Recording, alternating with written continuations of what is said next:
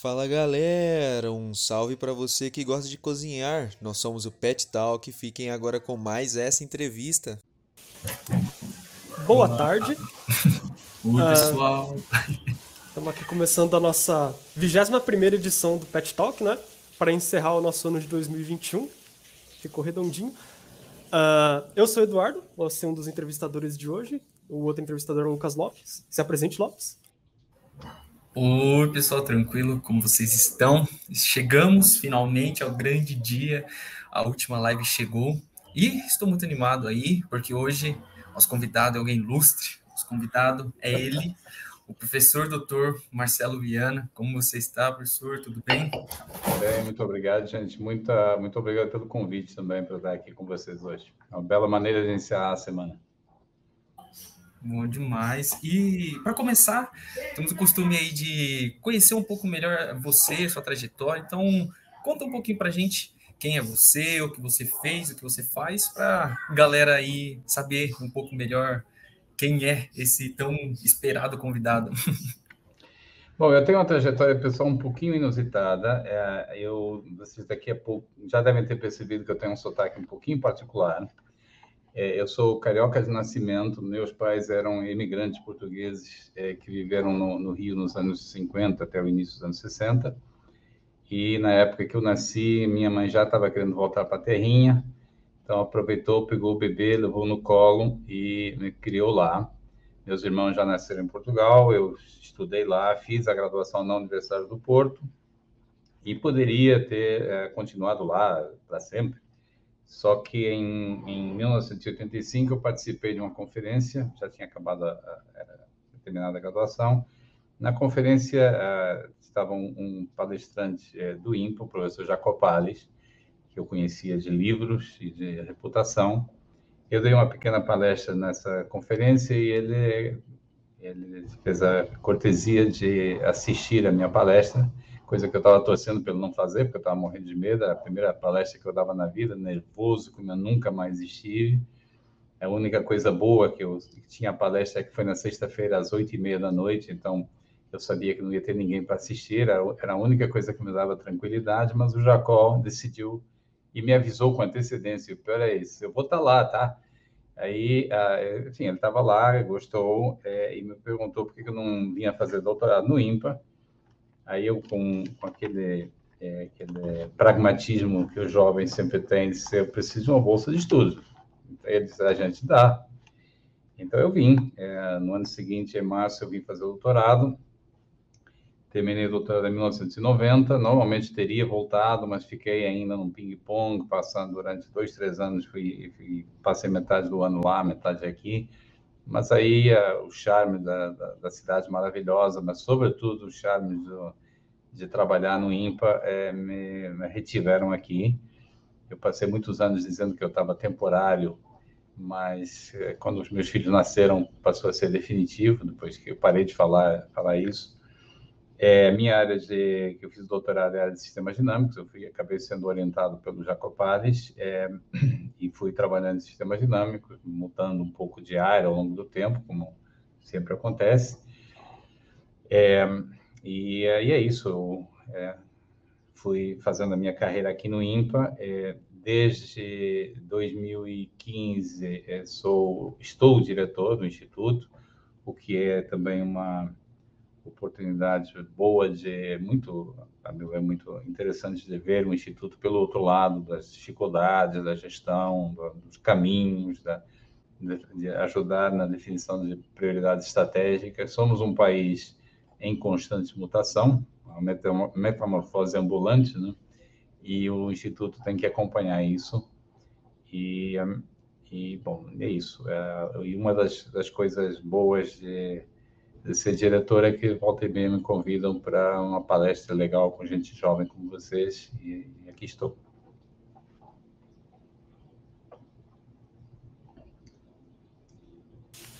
Ah, bom, nesse sentido da trajetória, a gente viu que você já sediou alguns grandes eventos, como o International Congress of Mathematics e também o International Mathematical Olympiad. Uh, a gente queria saber um pouco como é a sensação de sediar esses eventos grandes, porque a gente mesmo do PET, a gente cede, é, já sediou alguns eventos e tudo mais, e nossa, até os eventos de menor escala eles são bem trabalhosos. Como é que é isso? É, deixa eu primeiro pensar, eh, explicar para vocês por que, que alguém se mete a fazer uma coisa dessas, tá? O, o ICM, o International Congress of Mathematicians, é um evento que acontece a cada quatro anos, desde o final do século XIX. O primeiro foi em 1897, e para dar uma, uma referência para vocês, é, a primeira Olimpíada esportiva foi em 1896. É um período que o mundo estava é, entrando numa, numa onda de é, internacionalização, cooperação internacional. Essas coisas não aconteceram por acaso, mais ou menos ao mesmo tempo. E houve um movimento de matemáticos, sobretudo europeus e, e, e dos Estados Unidos, promover esses intercâmbios, essa, essa ligação entre países, que na época as viagens eram muito difíceis, havia muito pouco isso aí. O, Congresso de 1897 foi precedido por um encontro nos Estados Unidos, em 1893, que é considerado o Congresso número zero, que tinha é, participando alguns americanos, cerca de 40, e o Felix Klein, o alemão Felix Klein. Quer dizer, a internacionalização era essa, tinha um alemão super é, ilustre, e o Congresso veio para então para promover essa, essa cooperação. E agora, em 1897, onde é que estava o Brasil? Em lugar nenhum termos científicos, em termos acadêmicos, nós não tínhamos universidades. Nossas primeiras universidades são do início do século XX, 1910, 12, por aí. aí a, a, mais antiga que ainda está em funcionamento é a USP, dos anos 30. O Brasil não existia. Nós tínhamos algumas poucas escolas de educação superior, mas uh, a mais antiga é a Escola Militar, aqui no Rio de Janeiro, que atualmente é o Instituto Militar de Engenharia. Mas o Brasil não existia em termos uh, científicos, até em termos educacionais. Então, não tem Brasil em, no Congresso de 1897, e demorou muito para ter. Mas o país foi se desenvolvendo, sobretudo a partir dos anos 50, do ponto de vista científico. A grande virada foi nos anos 50, quando foi criado o CNPq a CAPES. E, e, e, de novo, essas coisas não acontecem por acaso. Por que nos anos 50? Em 1849 foi fundado o Centro Brasileiro de Pesquisas Físicas, é, é, aqui no Rio de Janeiro. É, é o fim da Segunda Guerra Mundial, é a bomba nuclear, é bomba atômica, é energia nuclear, é uma percepção que o, o, algumas poucas pessoas responsáveis na época tiveram do que havia o caminho para o país passava pela ciência. E isso começa nos anos 50. Então, a nossa ciência é super jovem e a nossa matemática começou por aí também nós consideramos que o, o, o ano marco da, da, criação da matemática brasileira é 1957, quando foi organizado o primeiro colóquio brasileiro de matemática lá em Poços de Caldas, Minas Gerais. É, ao longo desse tempo, a, a, a, nossa ciência, a nossa comunidade científica foi ficando mais sofisticada e assumindo mais responsabilidades internacionais. E isso é importante é, não é importante só ter um papel é, de destaque na, na, política internacional, na diplomacia, também na diplomacia da ciência, porque nós somos respeitados ou não em função disso aí. Então, o Congresso Internacional, que circulou por muitos países é, ao longo desse tempo, até os anos 90, nunca tinha saído da Europa ou, Estado, ou, América do Norte, Estados Unidos e Canadá. Em 90 foi para o Japão, já foi uma grande revolução até 2018 nunca tinha descido do Equador. Isso sempre acontecido no hemisfério norte.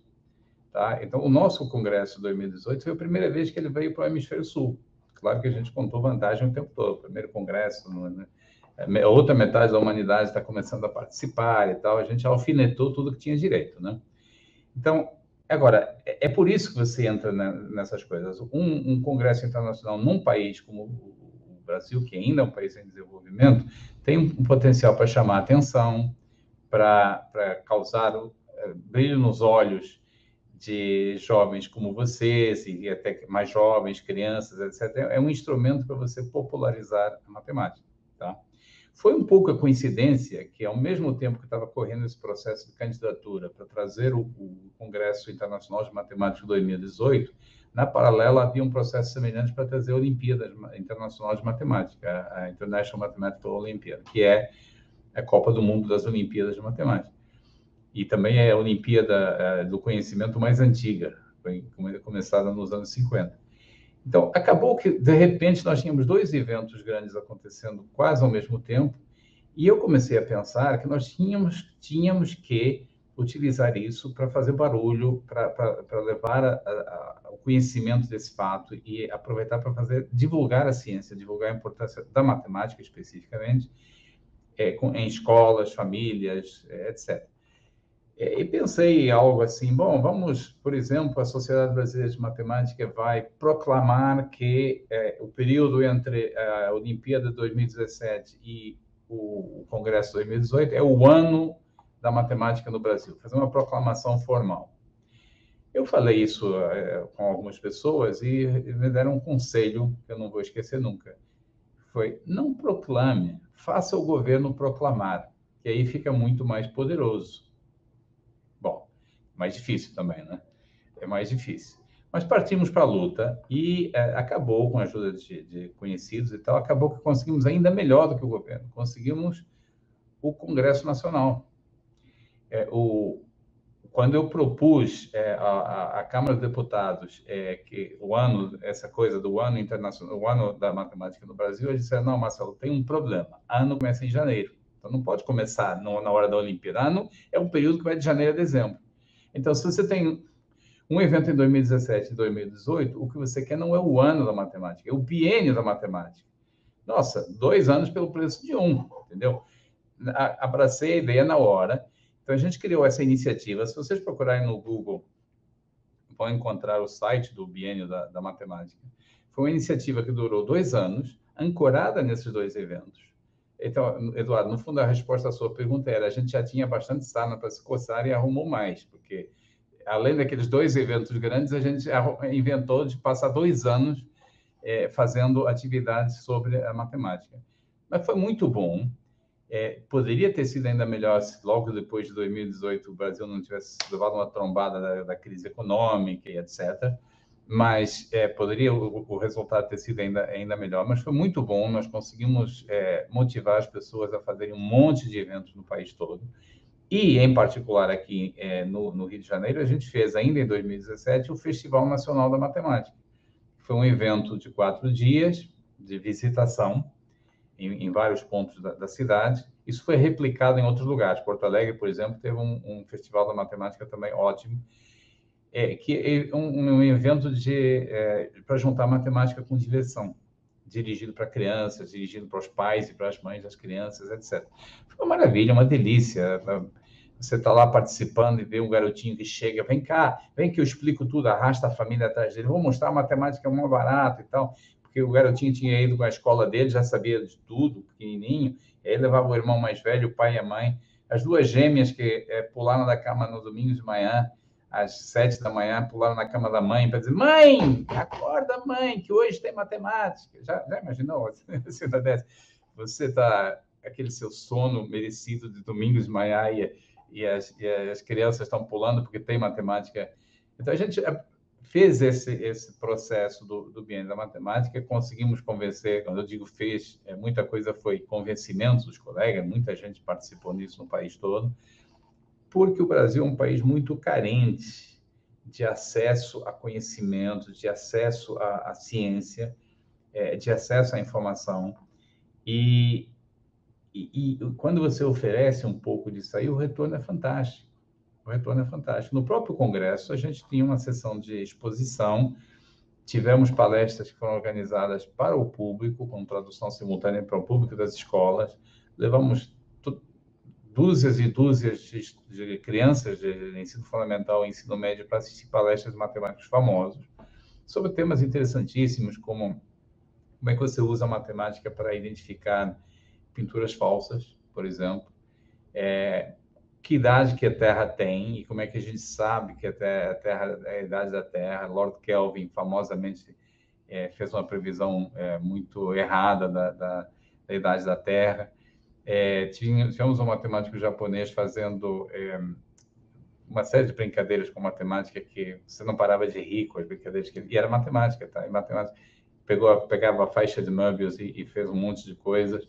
Enfim, é, a gente, desde o início, eu termino a, a, resposta, desde o início a gente sabia por que, que estava fazendo esses eventos, para usá-los como pretexto para levar a matemática até até a nossa sociedade, as crianças, as famílias, as famílias são fundamentais. Tá? É, dito isso, você, eu fugi um pouquinho da sua pergunta, mas foi de propósito. Agora, dito isso, organizar um evento desse é um inferno, é um monte de dificuldades, você nunca sabe se você vai ter dinheiro, você faz um planejamento todo, tudo bonitinho, tudo maravilhoso, tá, tá indo tudo super bem, e aí, dois dias antes, nós fizemos o, o congresso no Rio Centro, que é o principal, maior centro de convenções aqui do, do, do Rio de Janeiro. É, ele, ele, é formado por seis pavilhões, bem grandes, tipo gal, galpõezões e tal. Você está com aquela organização primorosa, tudo planejado, primeiro mundo. Dois dias antes do congresso começar, cai um balão em cima do galpão. O balão o teto do galpão é de folha de, de, alumínio, alumínio queima, tá? E você tem um incêndio generalizado no galpão, onde você vai fazer a cerimônia de abertura do, do congresso, tá? 60 horas antes da abertura começar, nós tínhamos o, o lugar em fogo, a gente chama. Eu estava em São Paulo, para a Assembleia Geral da União Matemática Internacional, peguei o voo no dia seguinte para cá, viemos eu acho que nenhum país do mundo se recuperaria dessa, dessa catástrofe. Mas a gente, a gente é brasileiro, não desiste nunca. E 60 horas depois, a gente estava em outro galpão, que o nosso contrato previa a substituição em caso de catástrofe. Quando vocês pensarem em falar mal de advogado, lembrem disso, porque foi o advogado que nos salvou nessa aí. Tá? Eu, eu agora falo muito menos mal, mal de, de advogado do que eu falava antes e estávamos lá fazendo a cerimônia de abertura. Em 60 horas nós reconstruímos. Tinha um telão de 28 metros né, no palco. A gente descobriu que o Rio de Janeiro tinha dois telões desses aí. Aquele estava inutilizável, a gente conseguiu um segundo e conseguiu nesse prazo. Então, foi, foi emocionante. Mas a parte mais emocionante, e aí eu encerro essa longa resposta, foi quando estávamos organizando a Olimpíada Internacional, no ano anterior. Porque no meio da, da, da organização, uma semana antes da Olimpíada começar, chega a, a coordenadora, professor, é, temos uma situação aqui. É, um dos garotos da equipe da Síria é o filho do presidente da Síria, do filho do Hafez al-Assad. E a gente ficou sabendo disso. Eu, eu falei, não conta para ninguém, não conta para ninguém. Isso é segredo. Não, professor, já postou no, no, no Facebook que ele está vindo para cá. Aí a gente tentou fazer um contato com a, a Organização Internacional da Olimpíada. Uh, eles disseram: Ah, você fala com o Serviço Secreto Brasileiro e eles dão cobertura para isso aí. Legal, né? Fala com o Serviço Secreto Brasileiro. Você vai na, na, no catálogo, busca o número do serviço. Alô, Serviço Secreto. Bom, eu fiz a melhor coisa que podia, que foi falar com a Polícia Federal. Eles foram muito solícitos, mandaram uma dúzia de, de agentes da Polícia Federal para o local do onde a garotada fica. Eram mais de mil, mil adolescentes participando, 112 delegações, tá? É, a Polícia Federal estava lá, a paisana, é, uma dúzia de agentes e tal, e a coisa estava mais ou menos sob controle e parecia que ia passar desapercebido, quando, ah, no dia da, da, abertura propriamente, eh, tinha jornalistas lá entrevistando, e na hora que estavam entrevistando outras pessoas, a jornalista escuta um garoto do lado dela dizendo: Eu não gosto de falar para as pessoas, mas eu sou o filho do presidente da Síria. Aí ela veio falar comigo: Marcelo, você confirma que o filho do presidente da Síria está está é, participando, eu, eu não confirmo nem desconfirmo, e você não pode publicar isso. Ah, mas eu vou publicar. E publicou, e publicou. Publicou. Eu também olhei na cara dela e disse, pois é, você publica. E se depois tiver um atentado aqui, eu vou lá na sua casa conversar com você, tá? Publicou, rapaz, chegamos numa saia justa, né? Era, foi no pico da, da guerra da Síria, 2017, estava complicado. Foi um sufoco, é, eu só voltei a respirar depois dessa, só voltei a respirar na hora que o avião da Síria pegou, decolou do galeão, foi embora, aí uf, posso relaxar e tal. Então, é, é, é para se divertir que a gente faz essas coisas. Agora você já sabe como foi, como foi organizar um evento dessa, dois eventos, e a gente ainda arrumou mais para organizar. O, o, o, não é querendo comparar, né? Mas o, o PET aqui, é, aqui em Rio Claro, aqui não, né? Em Rio Claro, nós temos a. Eita, cachorro. nós temos a Praça da Ciência, que é basicamente o. Nós, em uma praça, na Praça Central ali de Rio Claro, nós juntamos todas as. Todo mundo, basicamente de Rio Claro, pessoal da geografia, geologia, é, biologia, tudo, tudo, tudo, tudo, tudo, e vai lá para mostrar o que, que a gente está fazendo.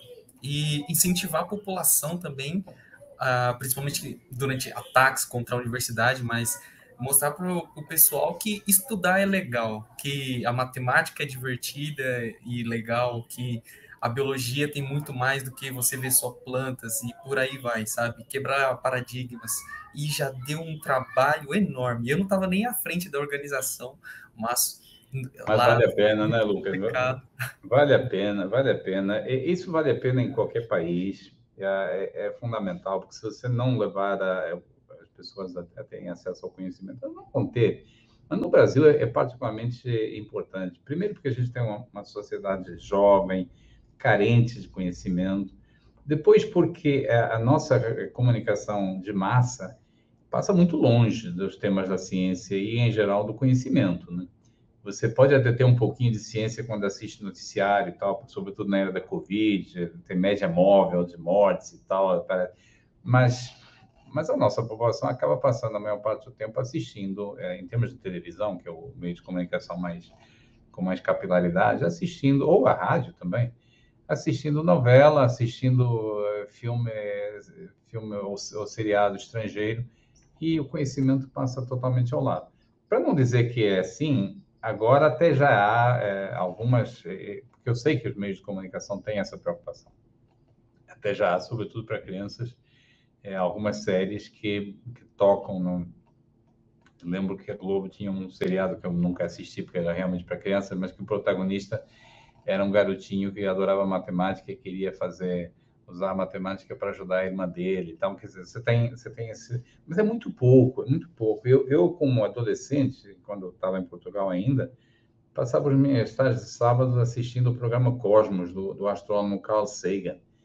É, eu, eu, não virei astrônomo por acaso, né? Porque matemática estava mais pé na terra do que astronomia, mas por acaso, que era absolutamente maravilhoso ele falando sobre não só sobre o espaço, mas também sobre geometria, sobre é, 2D, 3D, 4D. Nossa, era, era fascinante. Isso, é, nós somos um país muito carente. Né? Esse trabalho que vocês fazem, é, eu, eu, eu te acredito perfeitamente que deve dar um trabalho danado, mas é extremamente válido, extremamente meritório. Isso não parem de fazer, viu? Não parem de fazer. Mas depois dessa, não podemos, né? não pode mesmo. É, mas é, é muito. É, tem, é, eu estava lá né, apresentando um trabalho e tudo mais, e, e foi naquele momento que eu percebi a mesma coisa que você. É, tipo, não pode parar de ter isso. Porque tinha uma mãe com o filho, o filho ali no, no ensino médio, e ele perguntando onde que estudava, um colega meu de PET, e, e falando, ah, aqui na Unesp, aqui de Rio Claro, e perguntou se não era um clube a Unesp. aí, eu, aí eu vi aquilo e falei, meu Deus, deixa eu entrar nessa conversa aqui. ficou, ficou divertida essa conversa. E até então ela achava que nem universidade era, era e se fosse uma universidade, é, falou, não, isso aqui claro. é uma, uma universidade. Falei, ah, mas é, é, caro? Quanto que é? Aí depois, Nossa. ai meu Deus. Então, precisamos mesmo de. Mas é que é, tem outra dimensão também, que é, eu estou um pouquinho sob o efeito, porque na, ontem, ontem pela manhã, eu participei na, na, na, cerimônia de premiação da primeira Olimpíada Carioca de Matemática, que é uma, foi uma iniciativa da, da prefeitura, e nós colaboramos com, com a iniciativa, elaboramos pro, as provas. Né? E é uma Olimpíada muito legal porque pega a garotada desde bem pequenininhos. Eles começam com crianças do segundo ano do ensino fundamental, crianças de sete anos, por aí. Um barato você ver menininhas e menininhos lá recebendo sua medalha, prêmio. Os prêmios, é, alguns prêmios, para os pequenininhos não é assim, mas para um pouco maiores tem prêmio de viagem para a Disney, para a NASA e tal, computador, curso de programação. E são crianças da, da rede municipal. é, ou seja, de um modo geral, crianças de famílias é, carentes, é, escola pública, com todas as suas dificuldades e todas as suas glórias, todos os seus heroísmos. E, e, você, quando você vê isso, você percebe o quanto o conhecimento, a educação são o, o, o motor de, é, de é, movimento social. O quanto para tantas crianças nesse país o conhecimento, a escola é o único caminho para uma, uma, evolução na, na, estrutura da sociedade. Agora, é perverso, porque crianças de, de famílias é, mais com mais recursos são expostas a esse conhecimento é, desde sempre. Falo várias vezes para meus filhos, que são muito bons. Eu tenho dois filhos, um menino e uma menina. Os dois são muito bons estudantes, gostam de matemática, gostam de ciências, gostam e, são bons, têm boas notas, mas eu explico para eles que eles também são privilegiados, que eles cresceram num ambiente que facilita muito para eles, em particular em termos de acesso. É, quando você pega uma criança que vem no meio carente, você levar até ela uh, esse conhecimento é uma, é uma questão de justiça social. Você está compensando o fato de que a sociedade em si não faz isso. Você está tentando um pouquinho, é, um pouquinho equilibrar a balança. É uma luta para equilibrar a balança num país com as desigualdades sociais, é, heterogeneidade que o nosso país tem. Então, não pode parar mesmo não, Lucas, viu? Ó, ó, não pode parar, hein? Não, mas é sempre muito prazeroso fazer esse tipo de apresentação, porque normalmente quando a gente faz a Praça da Ciência não é nada muito é, elaborada a divulgação, então a gente sempre acaba pegando o público que está passando por lá. E a gente leva algumas coisas, por exemplo, uma bem tradicional, que a gente leva aquela mágica matemática de você conseguir adivinhar o aniversário de alguém. E aí, de repente, se uma criança ela consegue descobrir o segredo por trás da nossa mágica, o que já aconteceu, a praça vira dela. Ela começa a fazer isso com todo mundo lá. Então. Nossa, é, que legal, que legal.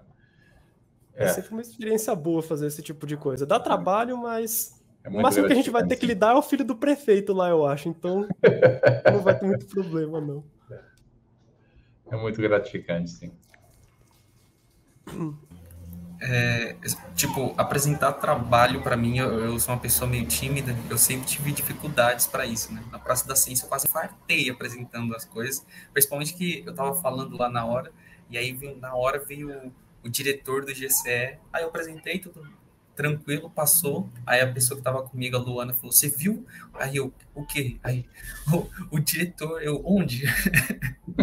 Porque, meu Deus, eu tava, eu tava nem. Só tava apresentando para a pessoa que estava na frente. Vou te, é... dizer, vou te dizer aquilo que falaram para mim também, quando estava nessa, nesse começando, então.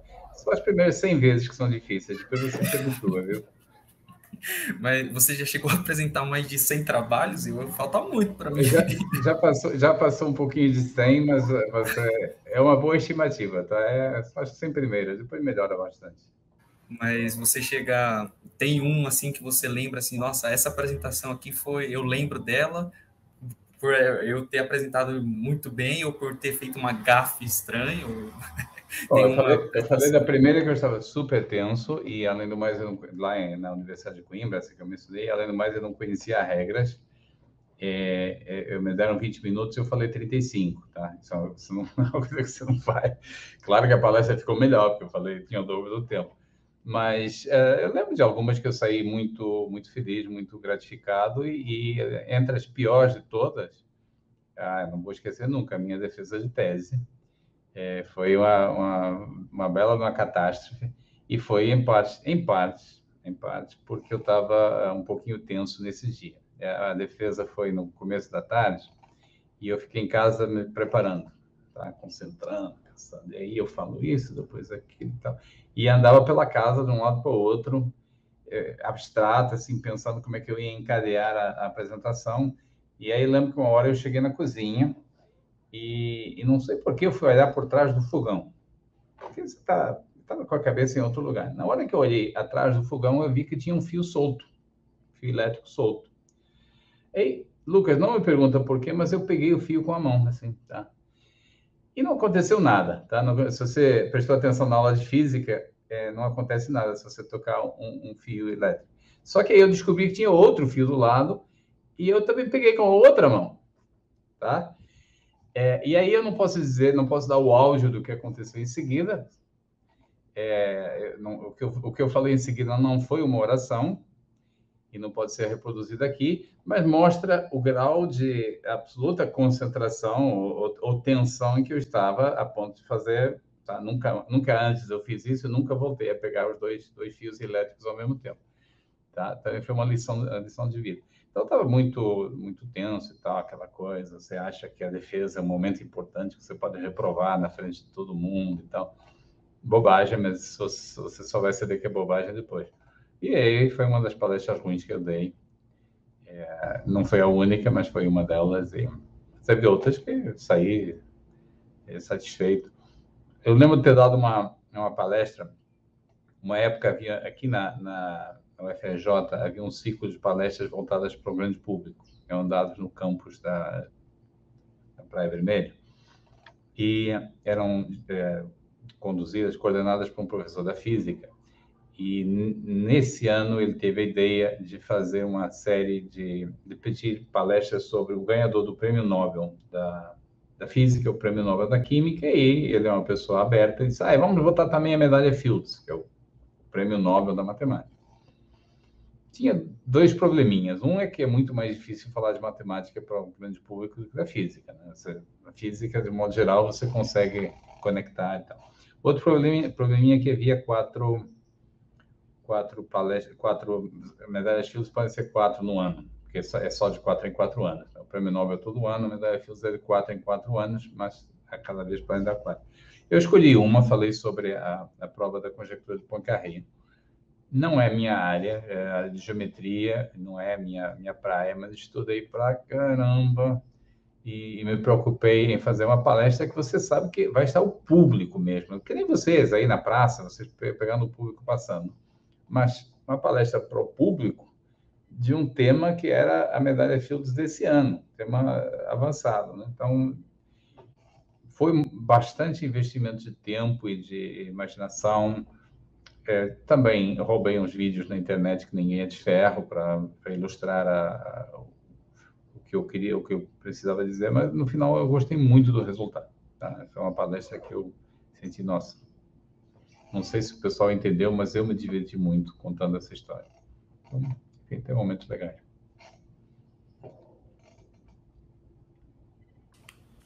Eu?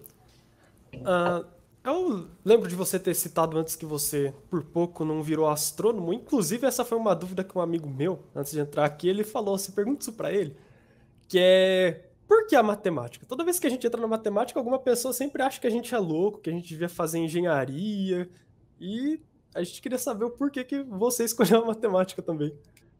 É, é bom, primeiro astronomia. Eu, adolescente, eu tinha um caderninho é, onde eu anotava todas as informações de astronomia que eu conseguia encontrar. Tudo. É, o raio da Terra, o raio do Sol, que distância que o Sol está, qual é a massa, qual é o brilho do Sol. É, depois de descobrir os asteroides, comecei a colocar os asteroides também, aí não tinha mais folha para... não acabava eu realmente eh, era fascinado pelo, pelo espaço, pela, pelos astros. Era um, o conhecimento a que eu tinha acesso nessa época, estamos falando que eu tinha uns 13, 14 anos, era relativamente superficial. Né? Eu não sabia nada de astrofísica, por exemplo, mas era absolutamente fascinado e foi nesse sentido que eu disse que eu poderia ter virado astrônomo. Mas, mas também num sentido mais profundo, é, a astronomia é uma das origens da matemática, evidentemente. É, talvez a primeira origem, porque a gente começou a fazer matemática para prever o movimento dos astros, porque prever o movimento dos astros tinha duas grandes utilidades. Uma era é, regular o calendário por causa das culturas, da agricultura, tá? e a outra era, evidentemente, é, descobrir o futuro, fazer previsões do futuro. Né? O, céu claramente é bem regulado, você consegue prever muita coisa no céu, então com esse conhecimento esotérico, você poderia fazer previsões sobre o que acontece aqui embaixo. Então, a matemática, a matemática nasceu da astronomia, e, eu, e, esse é um ensinamento que eu acho que é muito importante, eu não, não esqueço nunca. Porque, em termos de popularização da matemática, a astronomia continua sendo uma das melhores maneiras de você, é um dos melhores caminhos. Você não pode popularizar a matemática chegando lá, botando duas frações, somando as frações e tal. Isso não é popularizar a matemática. Você tem que criar um interesse, tem que criar um, um caminho é, que motive, etc. A astronomia ainda é o melhor caminho, o caminho mais fascinante. Por isso que há pouco eu conectei com Carl Sagan, ele falava sobre dimensão, é, três, três dimensões, quatro dimensões. Nossa, eu lembro do, do dia em que eu vibrei, eu é, vibrei quando ele explicou para a gente. Primeiro pegou um cubo tridimensional, botou uma lâmpada, só, só os lados, as arestas, botou uma lâmpada e mostrou a sombra que o cubo fazia na, no papel. Disse, olha, isso aqui é um cubo tridimensional e aqui vocês estão vendo a sombra, que é um objeto bidimensional. E se nós tivéssemos um cubo de dimensão 4 e iluminássemos e víssemos a sombra tridimensional de um cubo tetradimensional, como é que seria? Aposto que vocês nunca pensaram nisso, né? Eu também nunca tinha pensado. Mas eu fiquei salivando, porque era uma pergunta que você podia formular e podia responder.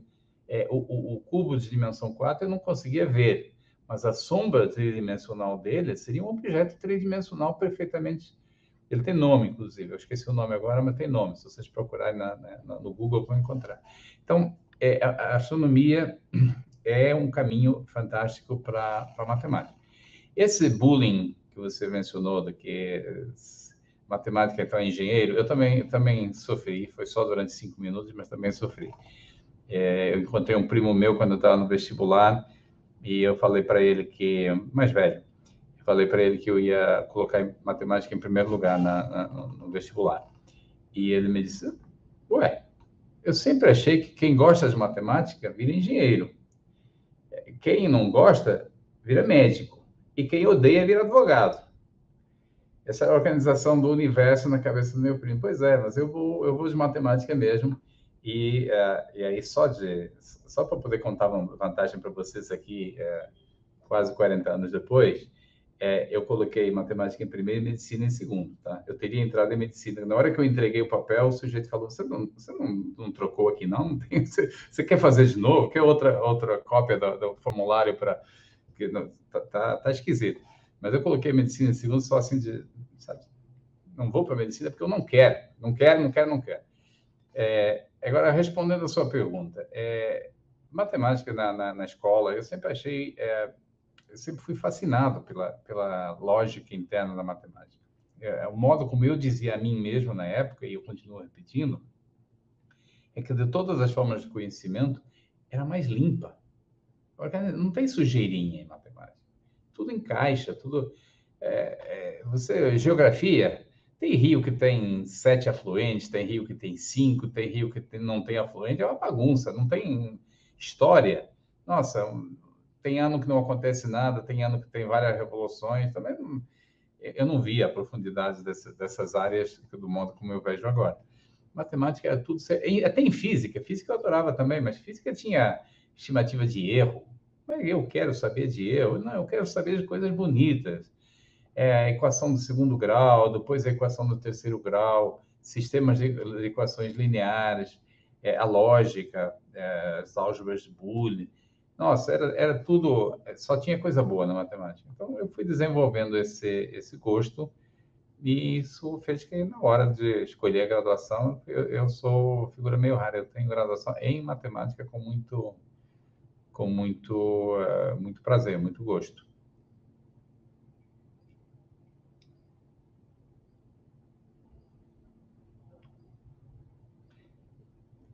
Uh, a gente tem uma pergunta aqui no chat. Acho que se puderem colocar na tela, a gente lê. Aqui. O Maxwell, ele perguntou aqui, é, está na, é, na, sua posição de hoje, como diretor do IMPA, era um objetivo seu ou foi algo que foi surgindo aos poucos e você agarrou a oportunidade?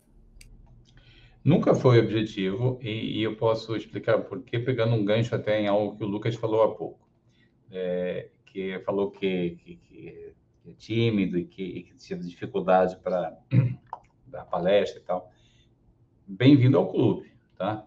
A maioria de nós é assim.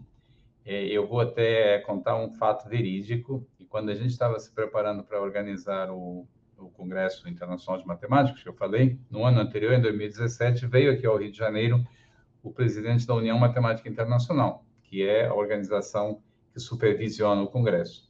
Eu costumava dizer que é a FIFA da matemática, mas hoje em dia a FIFA anda com a reputação meio mais ou menos, então vamos, deixar essa comparação para lá.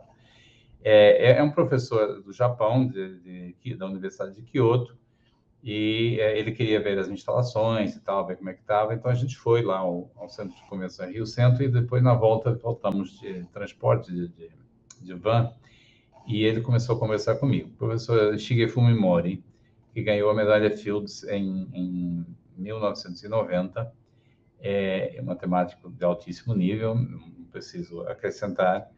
E a gente veio que virou meio íntimo. É, ele é uma pessoa muito respeitosa, como praticamente todos os japoneses, bem formal e tal. A gente tem, tinha uma relação afável, mas não, não ia mais além disso. Aí ele, mas nesse momento ele se abriu, meio conversando comigo na, na van, e me disse por que, que ele virou matemático. Ele disse, aí eu virei matemático para não ter que falar com ninguém. E eu, sabe, o cara virou matemático para não ter que falar com ninguém e acabou sendo presidente da União Matemática Internacional, tem que falar com pessoas o, mundo, o tempo todo, né? É, então, o meu, a minha coisa de diretor do INPE é um pouco parecida. Nunca foi a ideia, é, inclusive porque eu sempre tive. É, enfim, é, eu também sou tímido, E, e, e, também essa comunicação, falar em público, etc., não, não, era, não era natural. Essas coisas são aprendidas, são, são treinadas, são aprendidas.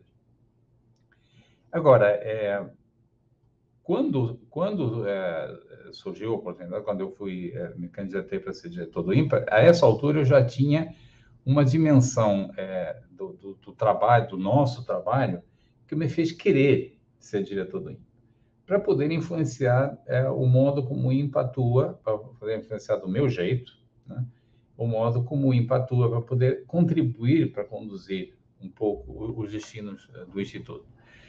Por exemplo, nós, ah, nós hoje em dia damos muito mais ênfase do que nós demos no passado ao trabalho de popularização da, da matemática.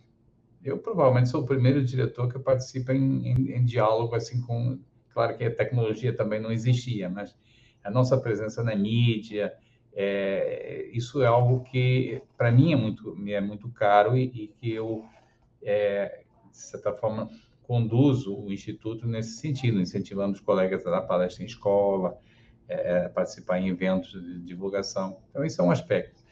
Outro aspecto é que nós somos, é, no nome, nós temos Instituto de Matemática Pura e Aplicada. Mas a gente sabe que as áreas mais fundamentais da matemática se desenvolveram mais rápido. Isso é, é normal. É, é, em parte porque você não precisa de, de equipamentos, e também você, a, a, matemática fundamental, que às vezes é chamada de pura, eu não gosto. Se você chama essa de pura, quer dizer que a outra é impura, né? Chato. É, a matemática fundamental dialoga muito com ela mesma, então é um diálogo mais, mais fácil. Aplicações têm que dialogar com os, as áreas em que é feita a aplicação. Isso é, é outro tipo de trabalho, é mais difícil. É, mas muito, durante anos e anos nos, nos perguntavam, vem cá, e o A do ímpar? Cadê o A do ímpar? Até os anos 80, o IPA não tinha matemática aplicada, de fato. E, e, começou, e ainda é menor do que, ainda é uma fração pequena do Instituto, mas é uma fração que é extremamente importante, porque é nas aplicações da matemática que você justifica para a sociedade porque é que ela investe num instituto como o INPA. Hoje em dia, por exemplo, nós estamos fazendo projetos de parceria com empresas em áreas extremamente aplicadas. É, acabamos de encerrar muito bem um projeto é, de é, uso de inteligência artificial em diagnóstico por imagem, diagnóstico em medicina fetal. Você quer avaliar a saúde do, do, do, feto, do bebê, isso é feito, tem aqueles exames de ultra, ultrassonografia, etc., isso é feito por médicos altamente treinados. Nós desenvolvemos métodos de inteligência artificial que permitem substituir o médico até certo ponto. E, e o nosso algoritmo é, é, acerta, é, tem um grau de confiabilidade que é da ordem de mais de 90%. Então, você só deixa os casos duvidosos para um humano, porque né, ainda não está é, no nível dos humanos, mas está muito perto, 93% de confiabilidade. E isso com um algoritmo que, uma vez treinado, você não precisa fazer mais nada, não precisa pagar salário para o algoritmo, não precisa uh, alimentá-lo, não precisa vesti-lo, tá? E, e mais, é, o, o, médico altamente qualificado que faz esse trabalho está no Rio, São Paulo, em algumas outras capitais. O algoritmo você pode fazer funcionar num celular em qualquer ponto do país, o Epoch ao Chuí. Então, as aplicações são extremamente importantes também. Então, é, isso é uma, uma, um aspecto que, que eu também estou é, buscando influenciar o Instituto de modo a avançar mais, a se aprofundar mais em aplicações e de cabeça aberta, que é um monte de é, o, o, a tecnologia do século XXI está usando mais matemática do que nunca no século XXI. A matemática está ficando, basta você pensar o quanto inteligência artificial está ocupando espaços, é, para você ver que há um, um, potencial enorme. Isso é algo que é uma contribuição que eu estou buscando dar. Não quer dizer que outro diretor não pudesse fazer isso, mas naquele momento da, da minha do meu desenvolvimento como matemático, eu senti que eu podia dar uma contribuição e eu queria dar essa contribuição.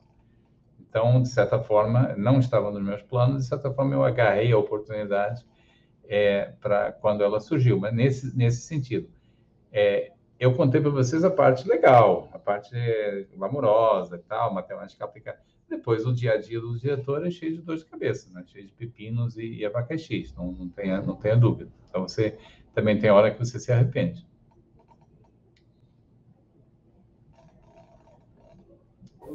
É, é, é, é, muito interessante ver como a, a história né, por trás de, de um simples um simples papel, né? É, esse daqui acho que é um, uma, um ponto de vista único aqui para gente, é muito legal. O, o senhor é inspiração, né? O senhor respeito, é inspiração para muitos. É, eu vou pedir para colocar na tela aqui antes o, o comentário do Marcelo, é, pessoal da, da produção, se puder. Obrigado. Marcelo colocou aqui. Marcelo Viana e Arthur Ávilas me inspiraram a estudar matemática. E eu acho que uma mensagem dessa, para qualquer um que está na área da educação ou não, aquece o coração. Acho que é muito bom. E em seguida, uma pergunta dele, que que traz aí para gente, por favor, aí, tipo, pessoal da, da a, do backstage, puder colocar. Enquanto, enquanto eles fazem isso, eu vou comentando. O Arthur Ávila é uma figura é, que realmente merece, é, merece ser mencionada aqui, é, é porque, veja, é um jovem brasileiro, nasceu aqui, foi criado aqui, estudou aqui e ganhou o Prêmio Nobel da Matemática.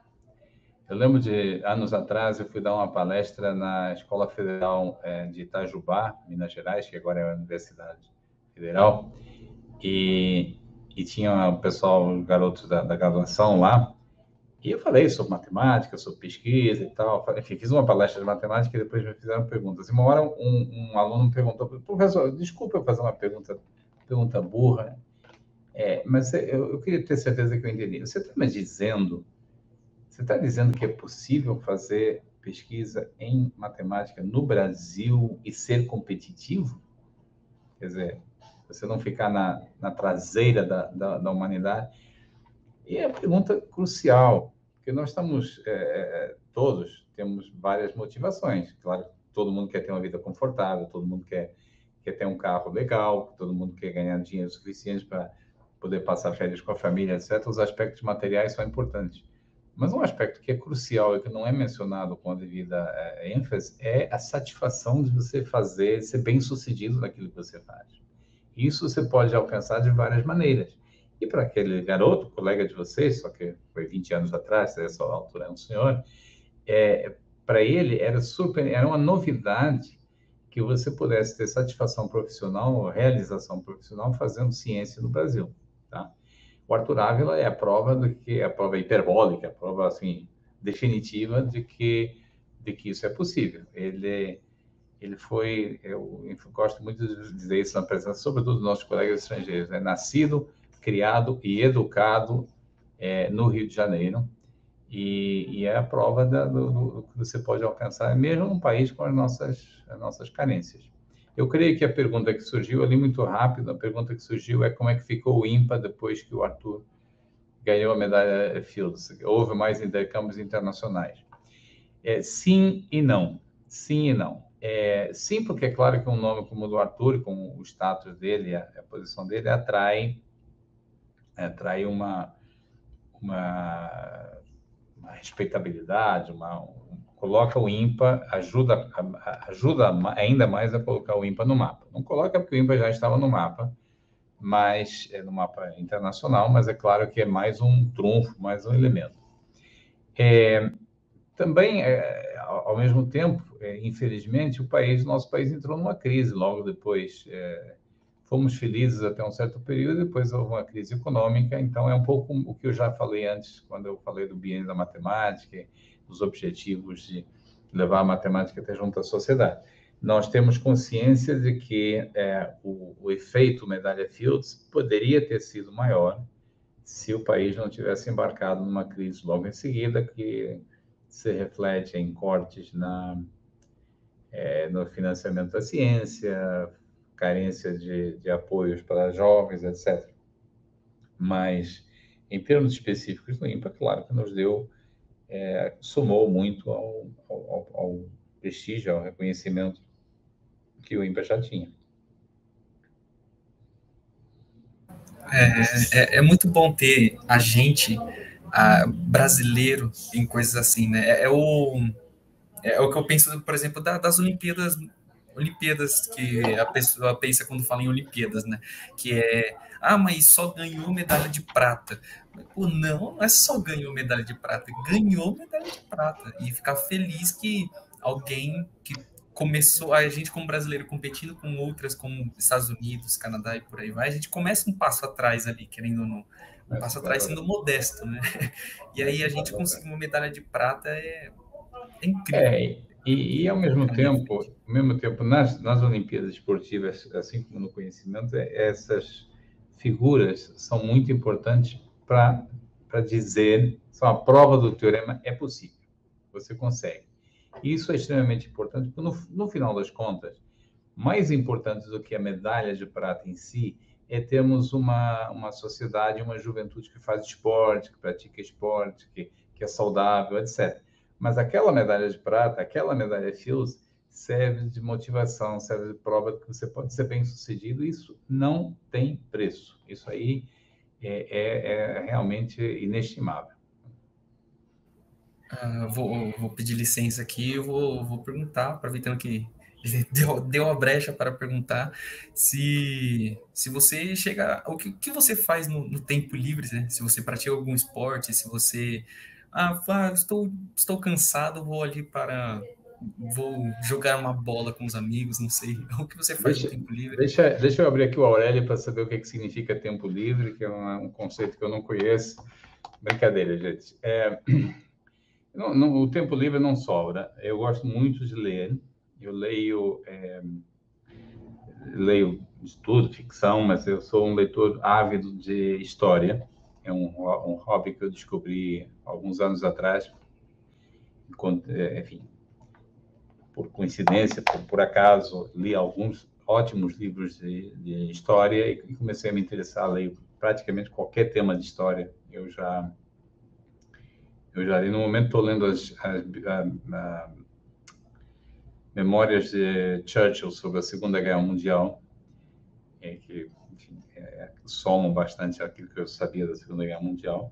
Então, leitura. É, eu tenho dois filhos, então eles não, não recebem tanto tempo livre do pai quanto merecem, é, mas uh, uma das coisas em particular que eu gosto é de, de ver o desenvolvimento deles como é, desenvolvimento mental, é, em particular com a matemática, é, é, é impressionante. Eu realmente redescubro a matemática por outros olhos, por meio do, do, processo de aprendizagem deles.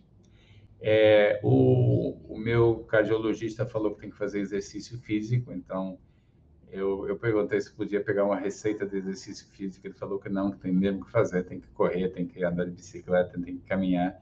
Então, é outra coisa que eu uso um tempo razoável, é meu tempo livre.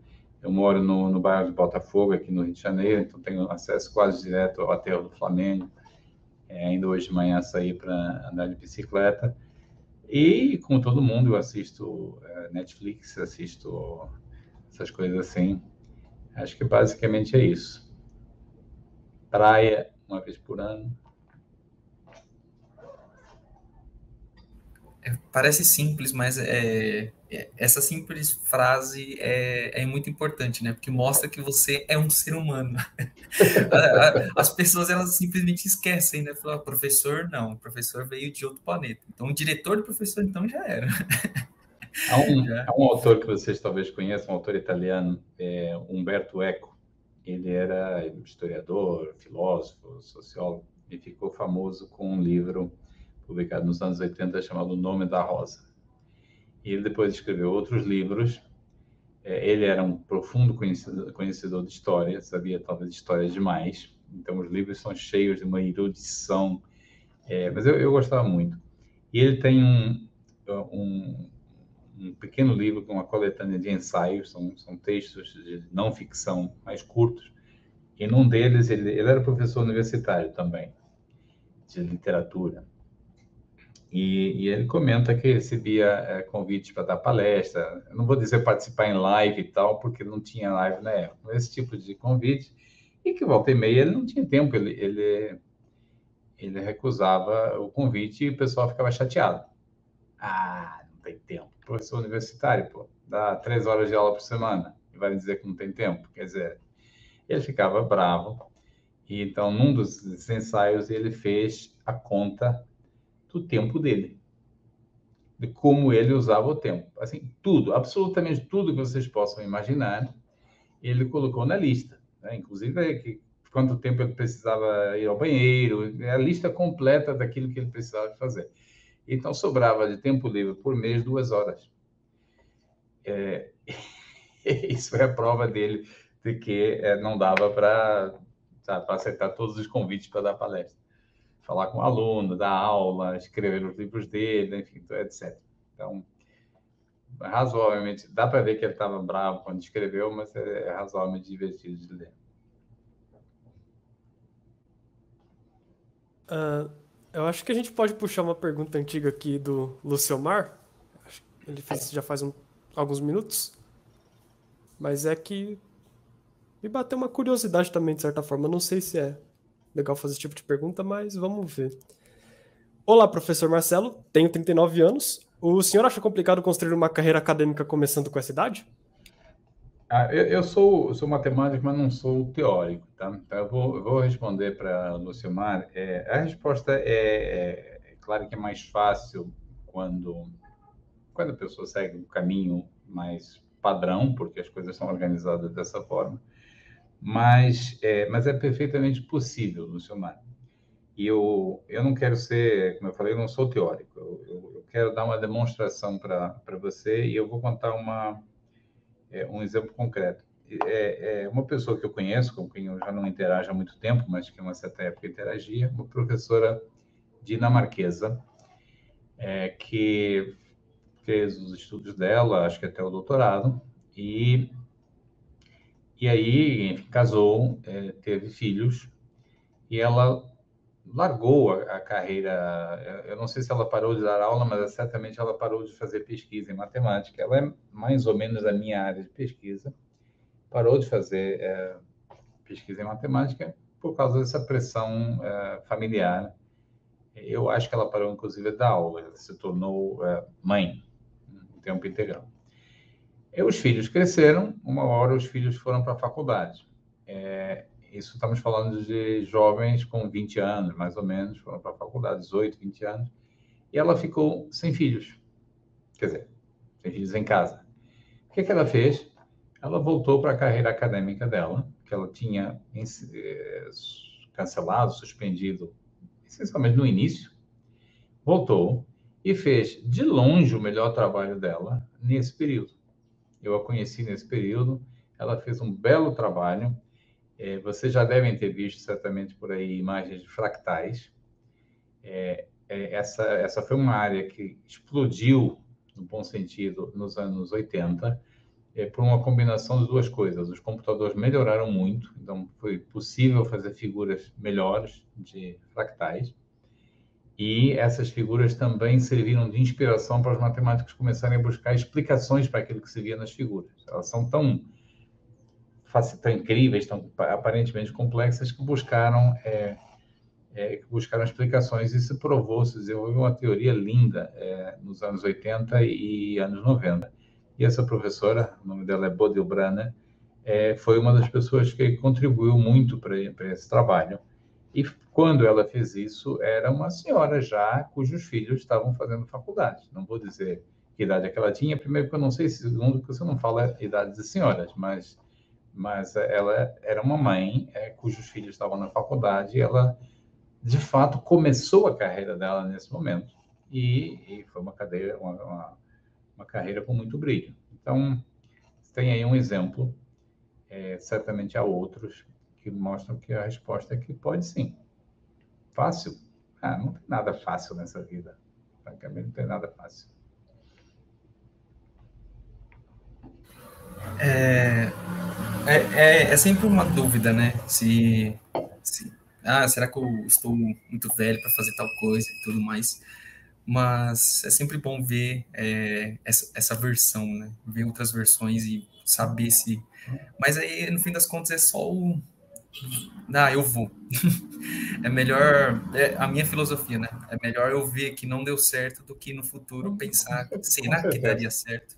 Com certeza, ou não você já tem, né? Tem que ir à luta para fazer um upgrade desse, uhum. do que você já tem. É, uma dúvida que eu tenho é, é eu vou puxar para um lado mais, mais leve assim, porque eu, eu, eu tenho essa essa vontade de mostrar para os outros, ou pelo menos querer ver como é o, os professores é, em um dia comum durante a sua graduação. Queria saber, durante a sua graduação, se você. Como era você? Você ia, ia para as festas? Se você ficava. É, ficava uma república, se você tinha sua kit, como que, como que era ali? Que eu é algo que pode parecer simples assim, mas que vai trazer uma humanidade, vamos dizer assim, e até mesmo talvez um, uma ajuda aí para a galera que, que vai ingressar na, nas universidades aí ano que vem e, e chegar esse ano também. Eu não resisto a começar a, começar a contar uma história de um, de um amigo meu, é, que foi meu aluno também, que é de, de São José do Rio Preto, e pertinho de vocês. E uh, só que ele fez a, a, graduação em São José, em Rio Preto, e depois foi fazer a, o mestrado em São Carlos. E ele não conhecia muita gente em São Carlos e tal, então no início ele me contou depois que ficou meio deprimido porque ninguém chamava ele para festinhas e, e ele, poxa, devo ser um cara muito impopular, muito muito que ninguém gosta, né? E depois, Marcelo, ele disse, depois eu percebi que não é nada disso, é que lá em São Carlos não tem festa mesmo. Bom mesmo é em Rio Preto, a terra dele, São Carlos. Então aí eu descobri que tem aquela uma briga lá, que um lugar tem a, a, a carne é boa, no outro são as pizzas que são boas e tal. É, mas o ponto é que é, participar numa vida social, é, ter uma vida social, as festinhas e tal, evidentemente faz, fazem parte, são, são necessárias meu amigo ficou deprimido porque ninguém chamava ele, não tinha. E é, na minha graduação, eu fui uma pessoa normal, como, como qualquer um. Eu tinha uma, uma complicação adicional que eu não... Eu fiz a graduação na Universidade do Porto, uma cidade média de 350 mil habitantes, mas eu não morava lá. Eu morava a, uma hora de distância. Então, todo dia eu tinha que pegar um ônibus ou um trem para chegar na, na e, e, caminhar mais uma hora. Eu gastava duas horas para chegar. Não quero fazer isso aí nenhum drama, não, não era drama nenhum, era, era vida normal. É, não, não se compara, por exemplo, com o caso de um professor que eu conheci em, em Porto Velho, em Rondônia. Eu fui para uma, uma banca de mestrado lá em Porto Velho e o, o, professor era um professor de educação básica que estava fazendo mestrado profissional e era a banca dele. Só que ele era de Rio Branco, Acre.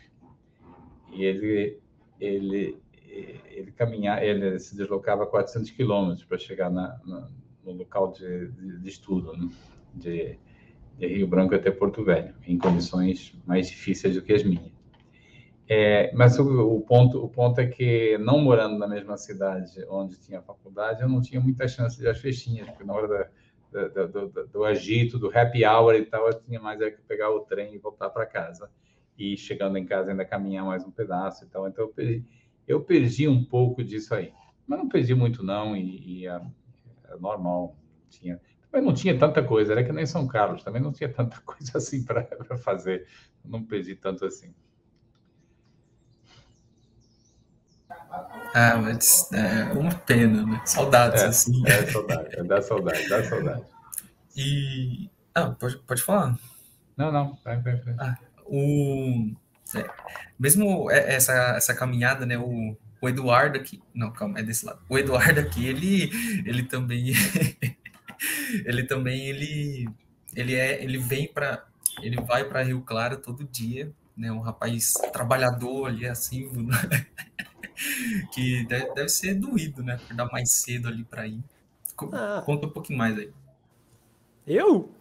Não, Rio Claro é, é do lado de Santa Gertrudes, né? Já, era, já foi distrito, então é.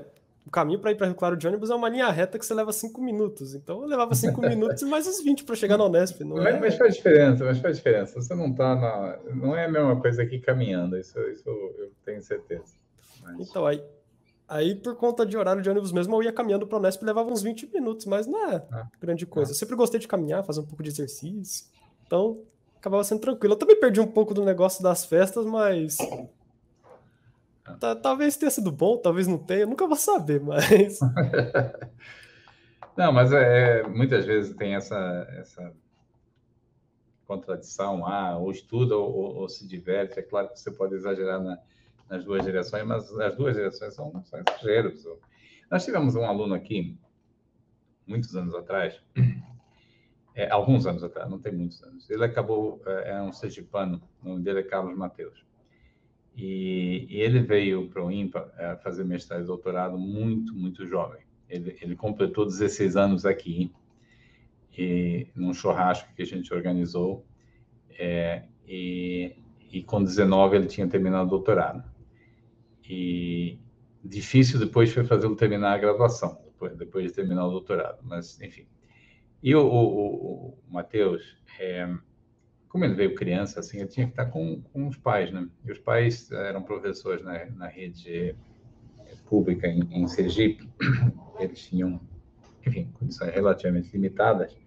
E o que eles fizeram durante esses anos foi que um deles ficava lá é, em Aracaju, trabalhando, tal, dando aula, e o outro ficava direto aqui com, com o garoto. E, sobretudo no período que era o pai dele que estava aqui, é, o, o, pai vinha trazê-lo para o INPE e acabava ficando por aqui, fazendo hora e tal, para pegá-lo de volta para voltar. E uma outra vez eu conversei com ele.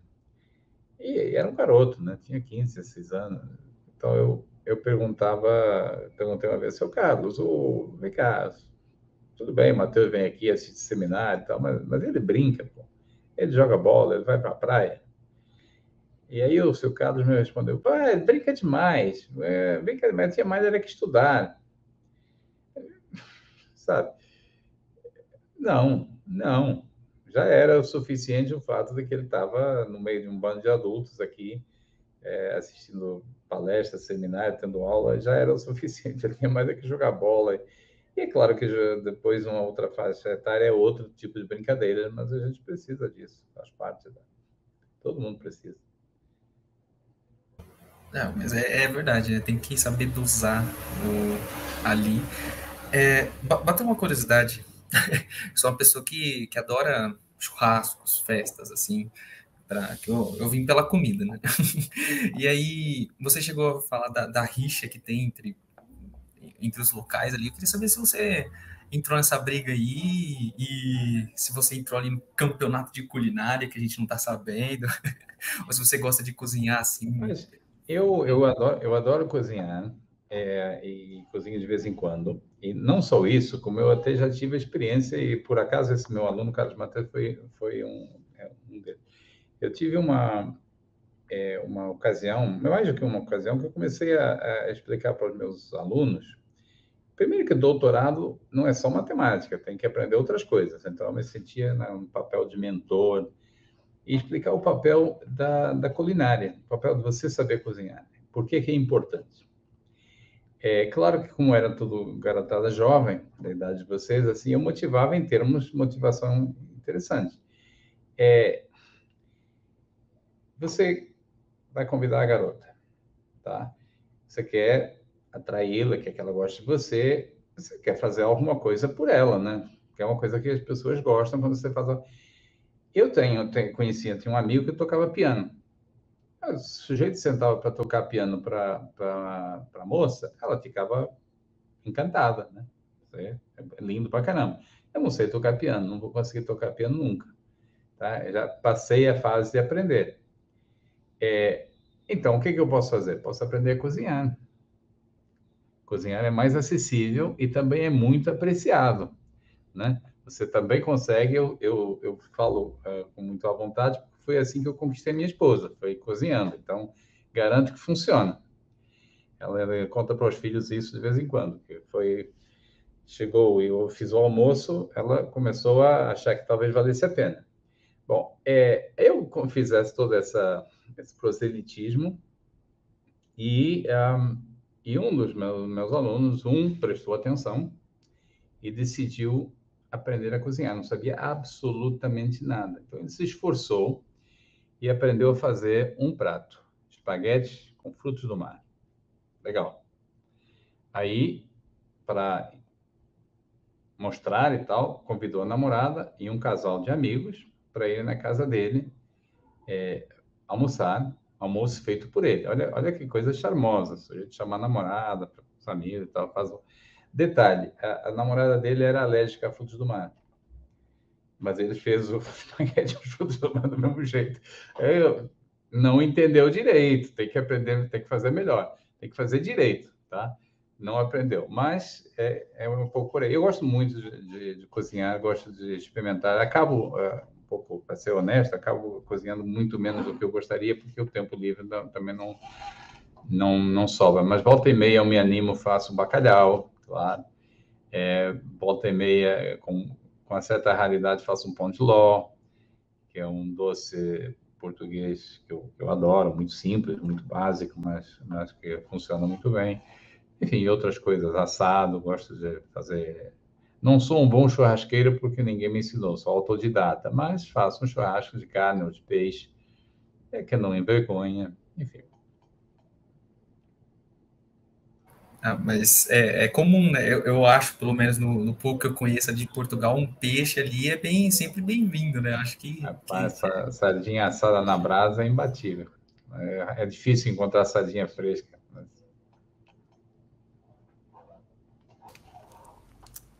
Uh, acho que eu vou. Desculpa ser o cara que puxa as perguntas um pouco mais sérias aqui, mas um professor nosso mandou uma pergunta ali no chat que eu achei um pouco interessante também. A pergunta do Thiago. É, ele primeiramente mandou aqui o boa tarde dele. Ele falou: Durante sua carreira, qual foi o matemático ou matemática de maior renome que você conheceu pessoalmente? Alguém que te deixou feliz por ter tido a oportunidade de conhecer? Eu acho que essa é uma pergunta difícil de responder porque tem vários nomes. Eu, eu fui é, aluno, como eu já mencionei antes, do professor Jacopales, que é uma figura eh, maior da ciência brasileira, que é uma fonte de inspiração, não só como matemático, mas como liderança é, matemática. O Jacó sempre teve uma visão do desenvolvimento da matemática no país, é, o fato de que a nossa matemática é, chegou onde chegou é, sendo jovem, eu falei que começou nos anos 50 e passaram 70 anos e, e nós temos uma matemática que é comparada é, com um países mais desenvolvidos. Estamos no grupo 5 da União Matemática Internacional, que é a primeira divisão, onde só estão 11 países. É, tem muito a ver com, com essa liderança do Jacó. Então, algo que vai além da, de simplesmente provar teoremas, mas tem uma visão é, de desenvolvimento, foi diretor do IMPA durante 10 anos, deixou a marca dele na, na internacionalização é, do IMPA. É, nós tivemos, é, então, é um, um primeiro nome para mencionar. É, um, um, segundo nome é, é, de um grande amigo nosso do IMPA, é, já falecido. O nome dele é Jean-Christophe Yocoz. Era um matemático francês, faleceu bem jovem, com 50 e poucos anos, que é, quando era bem jovenzinho, veio, uh, pouco depois da graduação, veio uh, passar uh, um ou dois anos aqui no IMPA num, num, formato que existia na época, que é o seguinte: os franceses ainda tinham serviço militar obrigatório, mas você podia pedir para substituir o serviço militar por ações de cooperação. Significava que, em vez de disparar e tal, você era é, enviado para um país estrangeiro para algum tipo de colaboração. Podia ser dar aula em escolas na, na, na Argélia ou em Marrocos, podia ser estudar pássaros na, nas ilhas da Noruega, podia ser aprender sobre eh, floresta tropical na Malásia. No caso dele, foi vir fazer, passar um ou dois anos, acho que um depois renovado, aqui no, no IMPA, fazendo matemática. Ele depois se tornou matemático, já era um, considerado um, pequeno gênio e, e, e, realmente realizou a promessa e se tornou um matemático extremamente distinguido e, em particular, ganhou a medalha Fields em 1994 pelo trabalho dele sobre fractais, que eu já mencionei aqui antes, sobretudo pelo trabalho dele sobre fractais. João Christophe era uma, uma pessoa muito afável, uma criatura muito doce, matemático extremamente rigoroso na, na, na maneira de, é, de fazer matemática, ao mesmo tempo muito generoso no trato, é uma pessoa agradável de conversar. É, é, é para dar a ideia da generosidade da, é, e do rigor dele, é, acabou virando uma, uma piadinha interna aqui, ele ainda ele falava muito bem português, mas tinha sotaque francês, né? E volta e meia a gente apresentava uma prova para ele de um teorema e tal, e ele olhava e achava que estava meio mais ou menos assim. Então ele dizia: Isso aí não é uma prova, isso não é uma prova. Isso virou uma expressão que a gente usa na matemática e na vida real, assim, quando o argumento não está muito convincente, isso não é uma prova. É, ele casou com uma brasileira, teve, tiveram um filho, uma maranhense, é, tiveram um filho, e quando ele faleceu, nós é, decidimos homenageá-lo. Nós temos um acordo com a Agência de Pesquisa da França, o CNRS, é, e nós somos considerados um instituto francês também. E essa, essa unidade, que eles chamam é, Instituto Internacional de Pesquisa, tem o nome do, do está na nossa fachada lá, Instituto Jean-Christophe Iocos. É, e para encerrar assim a, a lista, eu, eu trabalhei é, em, no início da minha carreira trabalhei em, em temas de pesquisa é, que em que estava trabalhando também um matemático sueco é, chamado Leonard Carlson que é uma é, é um analista ele, dos grandes é, especialistas em análise complexa do século do século 20 e uh, ele provou um teorema que é aquele teorema que todos nós gostaríamos de ter provado porque eh, vocês são de que área? Uh, eu estou tendendo a ir para topologia. Estudei sobre ah, vocês, são, vocês são matemáticos, então, então eu posso explicar, e eu espero que o público que seja de matemático ou engenheiro. Existe um instrumento, uma ferramenta extremamente importante em, em matemática aplicada que se chama séries de Fourier. E e uma pergunta que foi colocada em algum momento na história foi: você tem uma função, você escreve a série de Fourier dela, tem a forma para os coeficientes, legal, você calcula é, os coeficientes. Pergunta: essa, essa série é convergente? E, e supondo que seja convergente, ela converge para a função com que você começou? É uma pergunta se você alguma vez ouviu a palavra série de Fourier, é a pergunta mais básica que tem, né? É a pergunta mais básica que tem. É, legal, construir a série, mas a série tem algo a ver com a função que começou? Aposto que nunca ninguém na aula é, provou isso aí, tá? E por que, que eu aposto? Porque lá para trás, o, o matemático Cauchy, claro que ele pensou nessa questão e ele provou que sim. Só que Cauchy, embora seja considerado um dos inventores do rigor em matemática, era um matemático bem pouco rigoroso. Ele era bem mais rigoroso que os anteriores, mas ainda era mais ou menos. E algum tempo depois, o, o Dirichlet observou que, de fato, a prova do Coxi estava furada. Não era uma, não era uma prova, tá? Simplesmente não era uma prova. Legal. É, o Dirichlet apontou isso, tentou resolver, mas não conseguiu. E, e esse ficou como um problema ao longo de, desse tempo todo, 100, 150 anos, algo assim. É, houve progresso? Houve mas algum progresso andava para frente, outro andava para trás. Então, quando chega aos anos 40 do século XX, ao final dos anos 40, se você perguntasse para um especialista qual é a resposta, na sua opinião, aí vai, chuta, chuta, qual é a resposta? Converge ou não converge? O pessoal já não estava mais dando palpite, porque estava realmente havia razões para acreditar que sim, para acreditar que não. Chegou Carlson e na tese dele provou deu a resposta definitiva, acabou com o problema, resolveu tudo, provou a versão mais forte que você possa imaginar, aquele teorema perfeito, redondinho, que, que você possa imaginar. É, até hoje, os livros não, não têm a, a, prova porque ela é complicadíssima. Dizem que é, essencialmente só uma pessoa entendeu a prova, é, ainda é considerado um dos teoremas mais difíceis da matemática, mas ao mesmo tempo é um teorema que eu posso contar para gente inteligente como vocês, que é obviamente básica em, em teoria de Fourier. Então, é, é outro, outro personagem, eu, eu, interagi com ele quando ele já estava trabalhando em outros assuntos, em sistemas dinâmicos, mas é outro personagem também que eu tenho, pelo qual eu tenho um grande, uma grande admiração. É, é, é, é, parece básico, mas você, você falando me lembrou uma música que que trabalha com parafraseando, né? Você cita as referências e eu trabalho para virar uma. Eu acho que, que é isso, né? A gente pega pega um pouquinho de cada um das nossas referências e, bom, trabalhamos para um dia virar uma referência para alguém, né? Pelo menos é meta para muitos. Com certeza, mas com certeza. É, Du, você quer, quer começar aí os agradecimentos? Assim, é. Estamos chegando aqui, acho que mais ou menos uma hora e vinte de live. E, infelizmente, nosso tempo é limitado, mas é isso que faz ele ser valioso. E acho que a gente já pode ir encaminhando para o final. Agradecer o professor por ter estado aqui com a gente, disponibilizado esse tempo, que a gente sabe que não é muito. Não é muito extenso, assim, né? Não.